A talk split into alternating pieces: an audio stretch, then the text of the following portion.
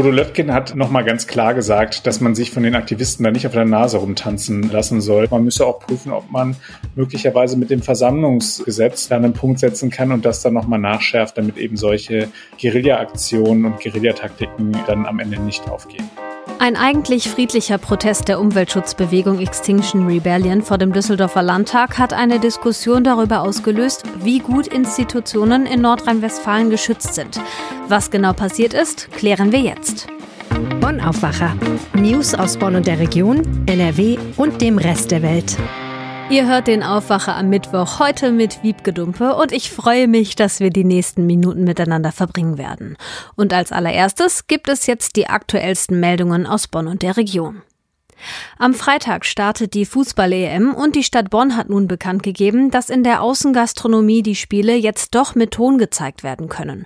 Vorher hatte die Stadt das verboten, weil es von Bund und Land keine Ausnahmen im Lärmschutzgesetz geben würde.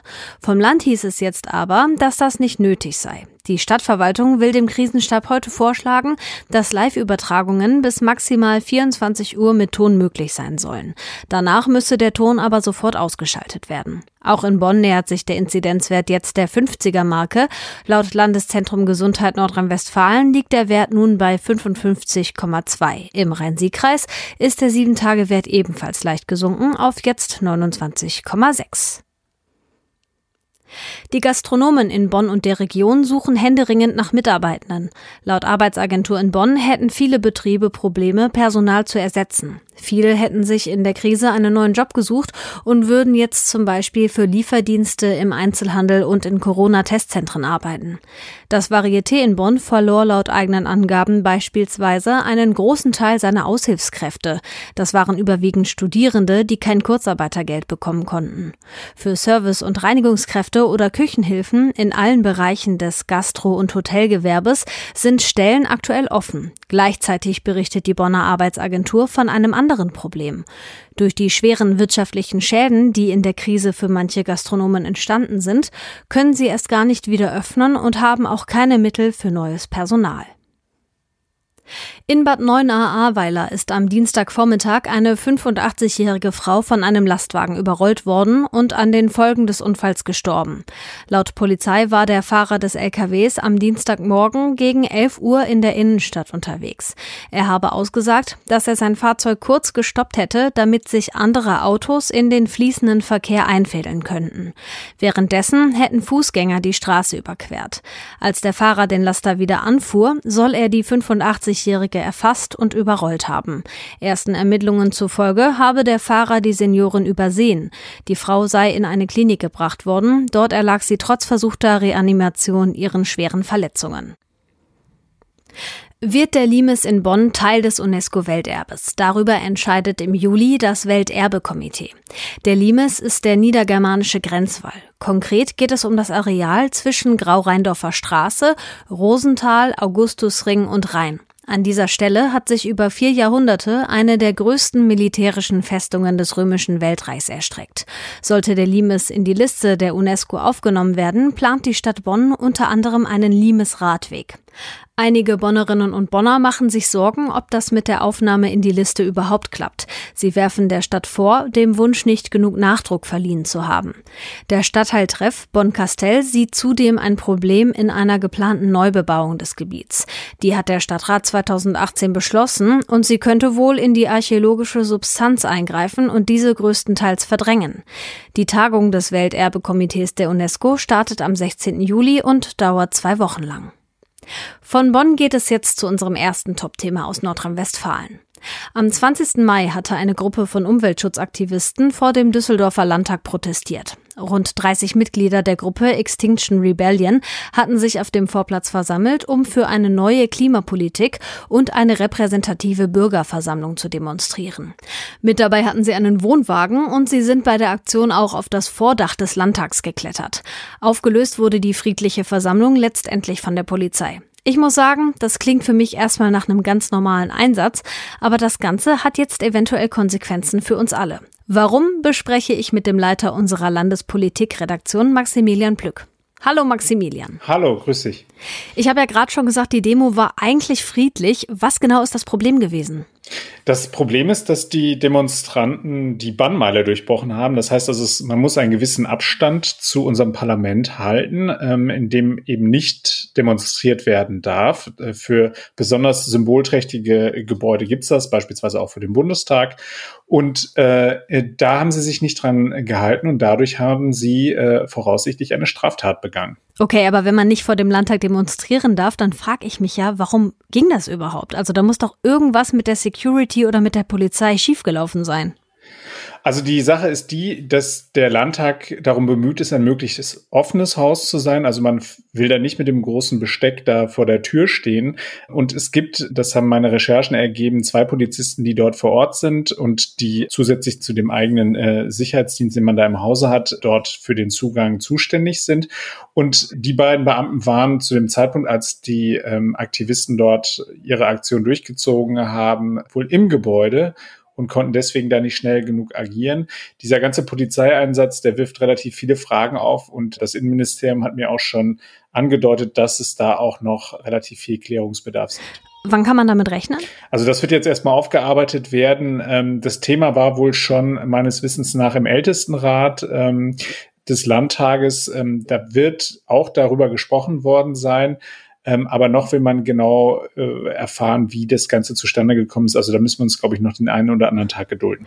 Diese Demo vor dem Landtag im Mai war ja auch nicht die einzige Aktion. Vorgestern hat die Gruppe den Eingang des NRW-Innenministeriums besetzt.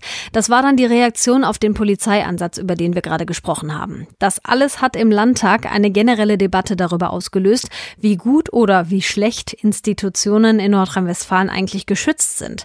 Du hast das besprochen mit dem Vorsitzenden der CDU-Landtagsfraktion Fraktion Bodo Löttgen.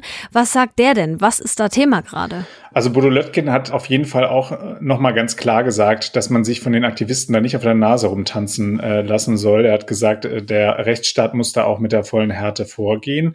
Und er hat neben äh, weiteren Sicherheitsmaßnahmen eben für das Parlament, in Rede stehen da beispielsweise jetzt äh, Pöller, die da hochgefahren werden könnten, um eben zu verhindern, dass man da einen, einen Wohnwagen vor das Haus zieht. Aber er hat darüber hinaus dann auch noch weitere Gesetzesverschärfungen ins Spiel gebracht und hat gesagt, man müsse auch prüfen, ob man möglicherweise mit dem Versammlungsgesetz nochmal da einen Punkt setzen kann und das dann nochmal nachschärft, damit eben solche Guerilla-Aktionen und Guerillataktiken äh, dann am Ende nicht aufgehen. Oha, also Änderung des Versammlungsgesetzes, da klingeln bei mir sofort die Alarmglocken.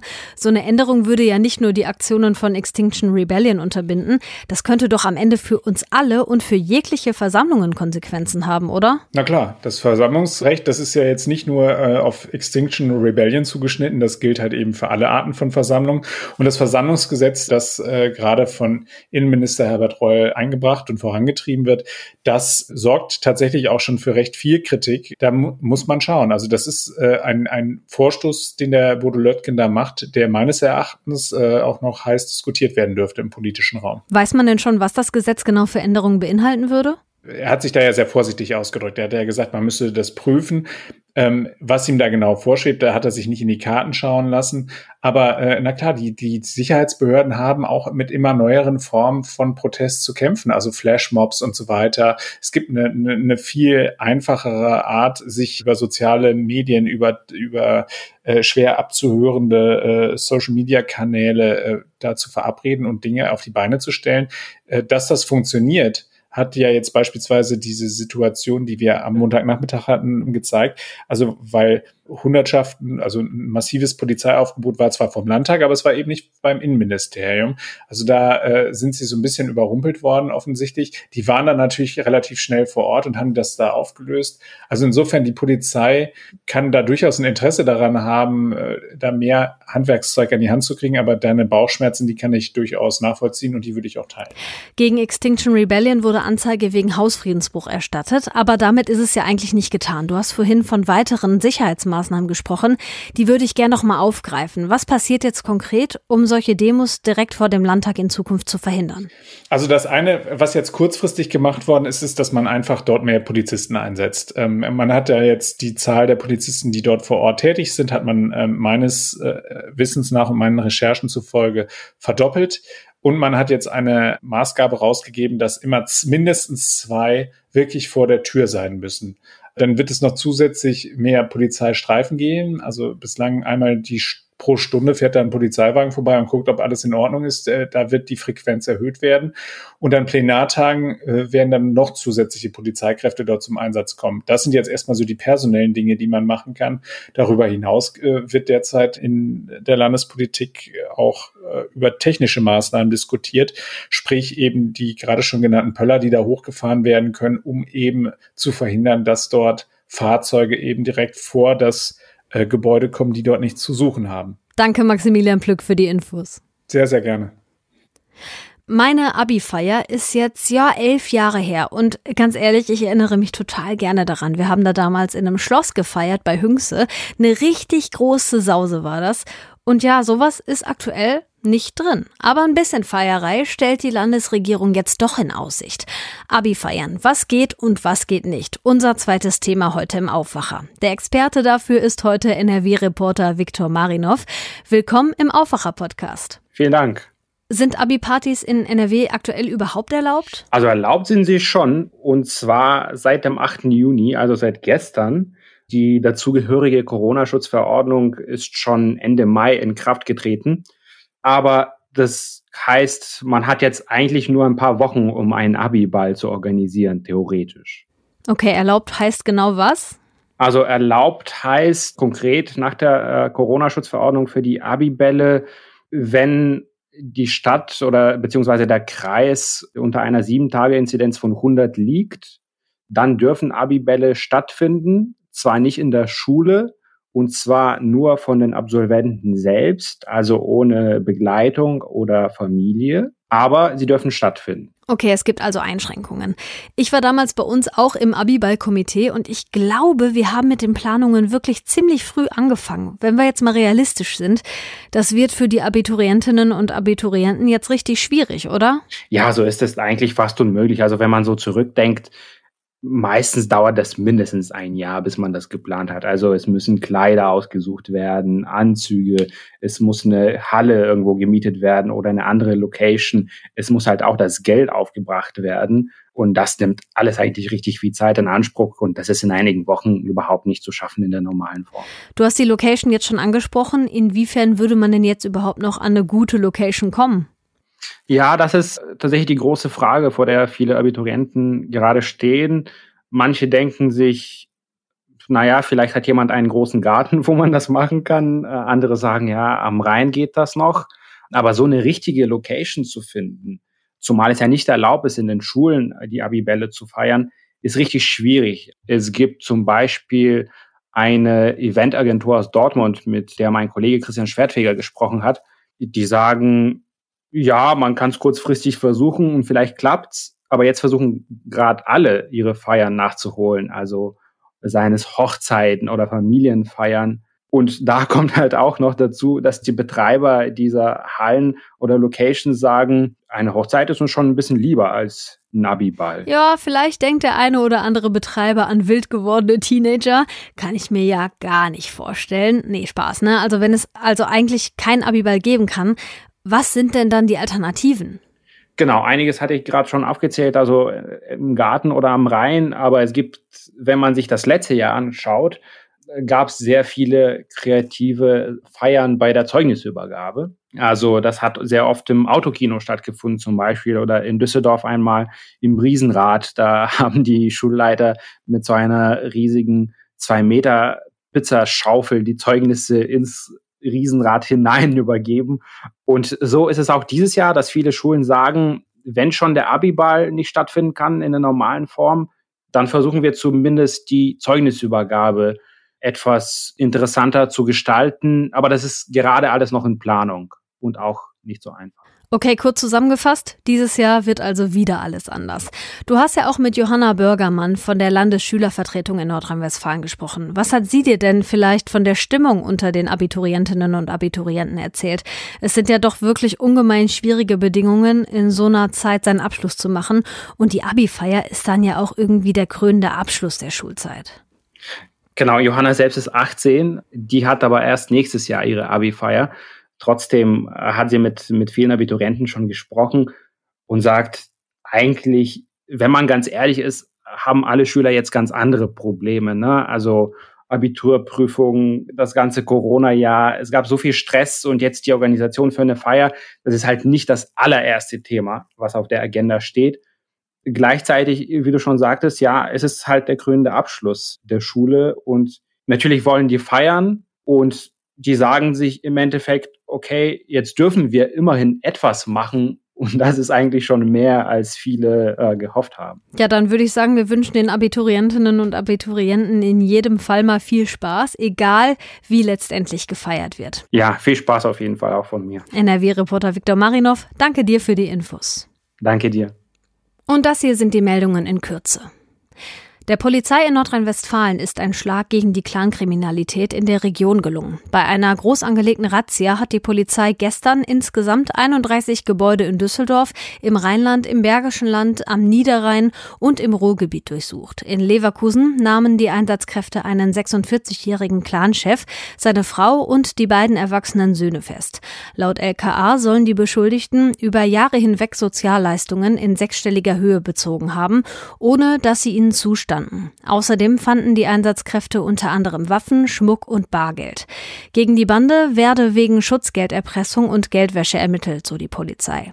Auch europaweit ging die Polizei am Dienstag gegen das organisierte Verbrechen vor.